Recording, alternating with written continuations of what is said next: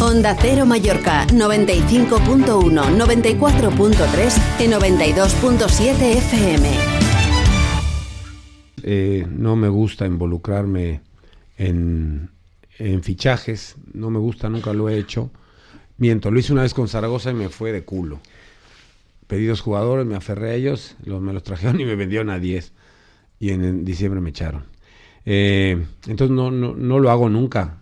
Sí le dije al club, sí le dije al club que necesitamos para este mercado dos jugadores. Y uno a raíz de lo de Mafeo. Sí le dije al club y el club sabrá lo que está haciendo, no, no lo sé. Eso sí le dije.